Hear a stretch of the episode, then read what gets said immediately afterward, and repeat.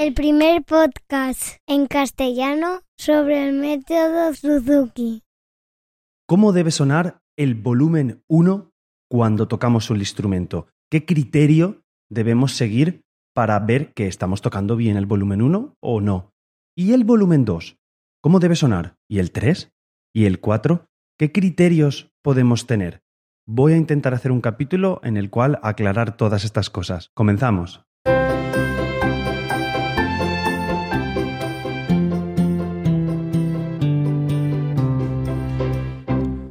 Hola a todos y bienvenidos. Soy Carmelo Sena, profesor de guitarra Suzuki, y a través de este podcast me gusta compartir todo lo que sé y lo mucho que voy aprendiendo sobre el método Suzuki. Como veis, estos cambios de temperatura de estas últimas semanas, pues se me ha cogido un poquito la voz.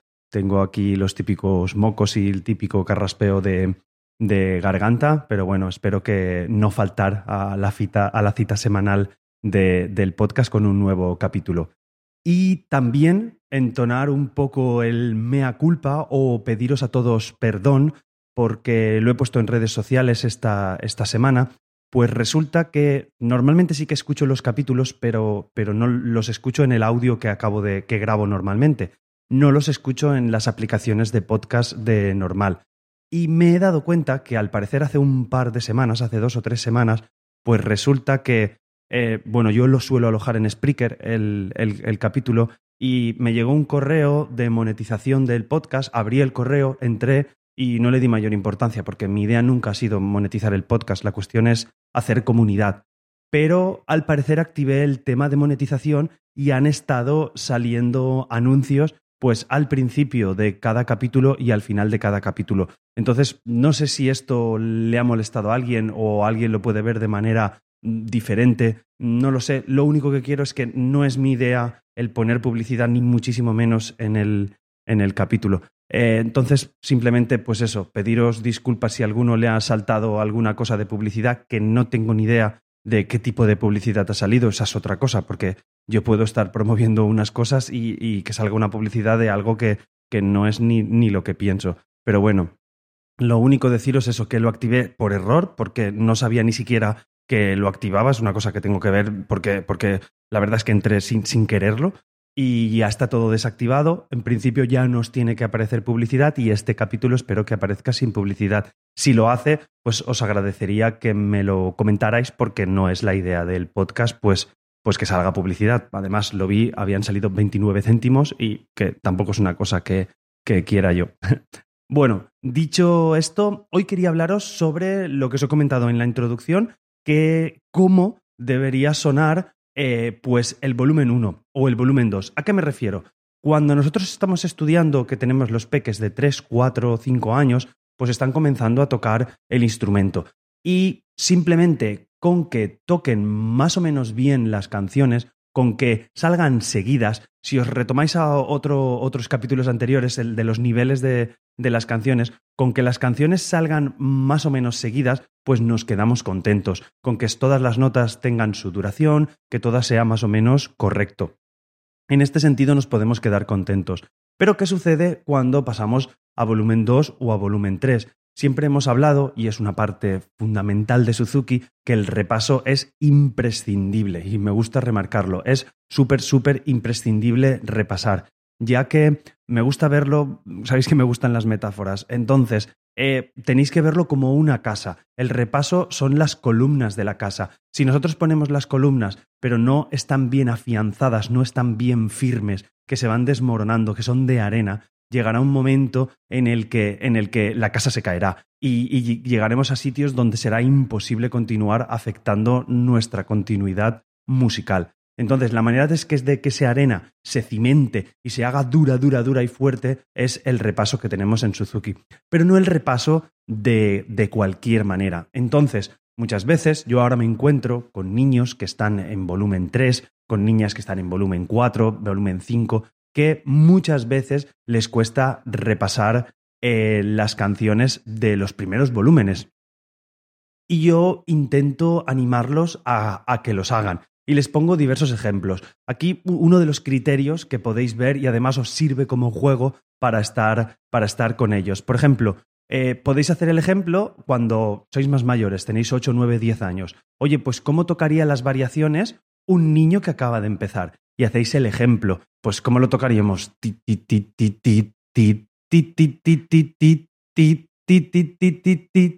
¿Vale? De una manera, pues, pues todo plano, todo más o menos los ritmos justitos y no sé si me entendéis, como sonaría un niño pequeño. Y luego le diríamos, oye, ¿y un niño que esté en volumen 2? Un niño que esté ya en volumen 2, ¿cómo tocaría, por ejemplo, estrellita? Pues ya tocaría estrellita de una manera más fluida, de una manera más bonita.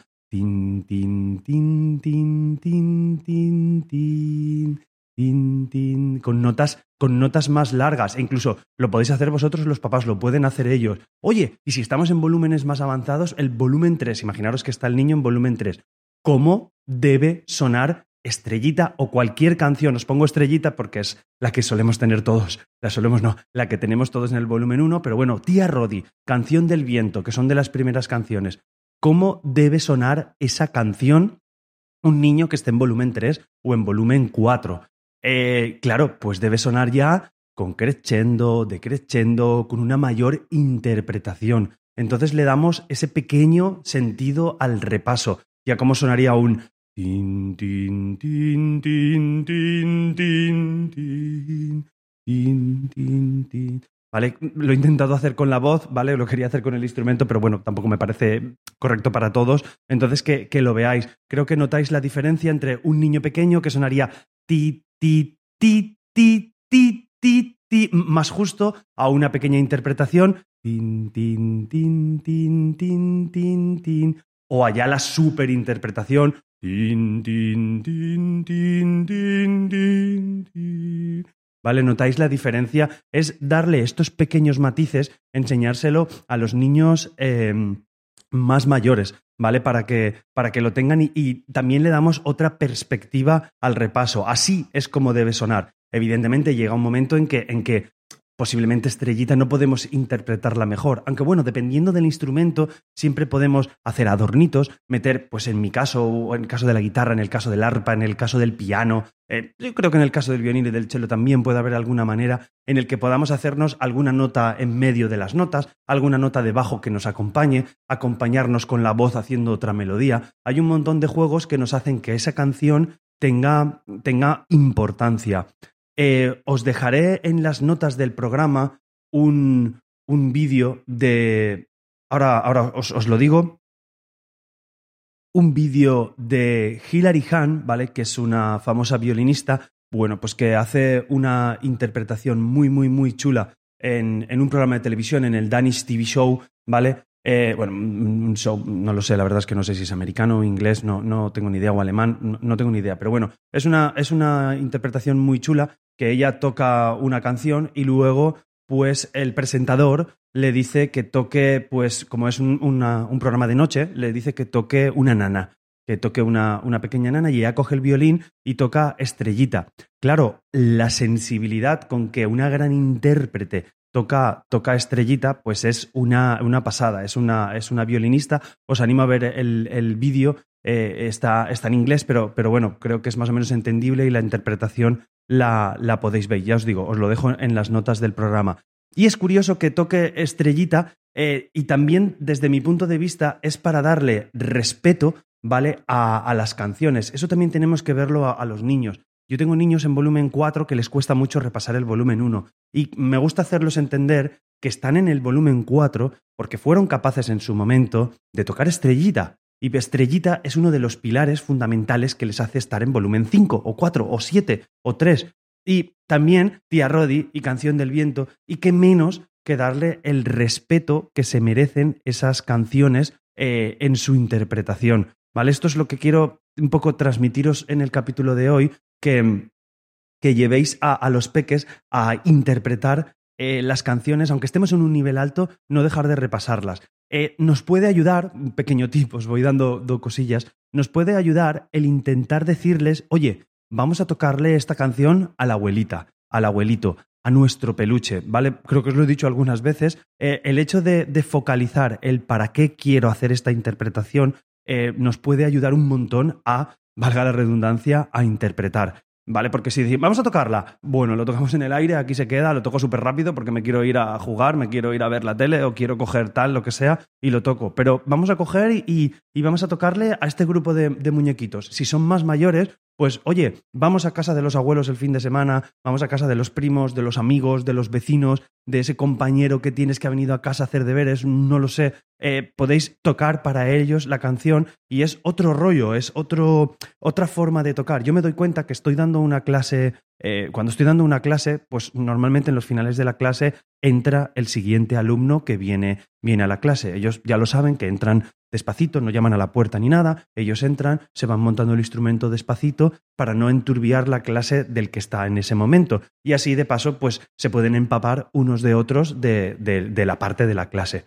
¿Qué pasa? Yo me doy cuenta que cuando el, el, alumno que está dando la clase oye la puerta y entra alguien, su actitud es diferente, dependiendo también del niño, hay muchas veces que hasta se ponen hasta más rectos. Es en plan de, uy, uy, uy, que me vean, que lo hago bien, que, ¿vale? Y vuelven a tocar la canción que han hecho y, ¡buah! Es el doble de bonita, es el doble de, de chula, de rápida, de, de bella. ¿Vale? Porque el hecho de que esté otra persona. Entonces podéis darle eso. Oye, oh, es que no quiero estudiar volumen 1, es que no sé qué. Bueno, mira, vamos a elegir una de volumen 1 y vamos a interpretarla como si fuera... Eh, llevarlo también. Vamos a interpretarla como si fuéramos un niño de eh, volumen 1 o un niño que acaba de empezar, ¿cómo la tocaríamos? Pues podéis darle golpes al instrumento, podéis hacerlo con lloros y luego vamos a interpretarla como si fuéramos un gatito y lo tocáis con, con, el, el gatito diciendo el miau y vamos a tocarla pues ahora ya como si estuviéramos en concierto. Imagínate que estamos en el, yo qué sé, en el Wembley Stadium, en el Palau de la Música, donde, donde estéis y lo vamos a tocar. Es crear esas situaciones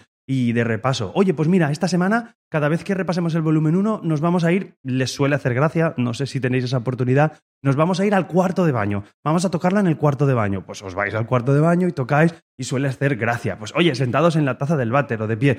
Eh, lo siento, los pianistas, sé que posiblemente no, no, tenéis esa opción o instrumentos o a lo mejor pues chelistas que no quepamos en el baño dependiendo del baño de cada uno, pero bueno, la cocina donde pedamos, tocando de pie en el piano, no sé, es hacer diversas cosas que les cambien, ¿vale? Y ese cambio también es una pequeña eh, motivación para, para, para ellos.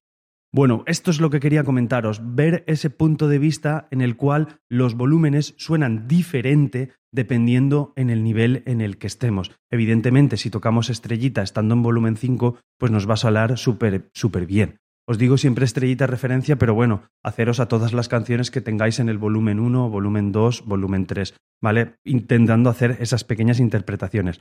Espero haberos ayudado un poco. Me repito, disculpar por la publicidad en estas semanas, que es algo que a mí no, me gusta poner. No me importa escucharlo en otros podcasts porque entiendo que a veces pues se puede, oye, que, es lícito. A mí esto lo hago por hobby y porque me gusta, pero la gente que también lo hace, pues, oye, cuesta dinero alojar tu podcast y alojar tu audio y lo tienes y lo puedes tener, pero no es mi fin, no era el apartado de monetizar y me sabe mal simplemente que lo sepáis. Si habéis llegado hasta aquí, muchísimas gracias por pasar este ratito conmigo y espero que por lo menos hayáis disfrutado y que algo os haya cambiado en el chip y que os ayude un poquito en vuestro trabajo, en vuestra escalada a la montaña Suzuki en esta aventura tan chula. No me enrollo, soy Carmelosena barra baja en Twitter e Instagram, me podéis encontrar ahí, podéis encontrar Mundo Suzuki en Telegram y siempre, siempre, siempre estaré en carmelosena.com barra Mundo Suzuki. Nada más, eh, hasta luego. Hasta la próxima semana.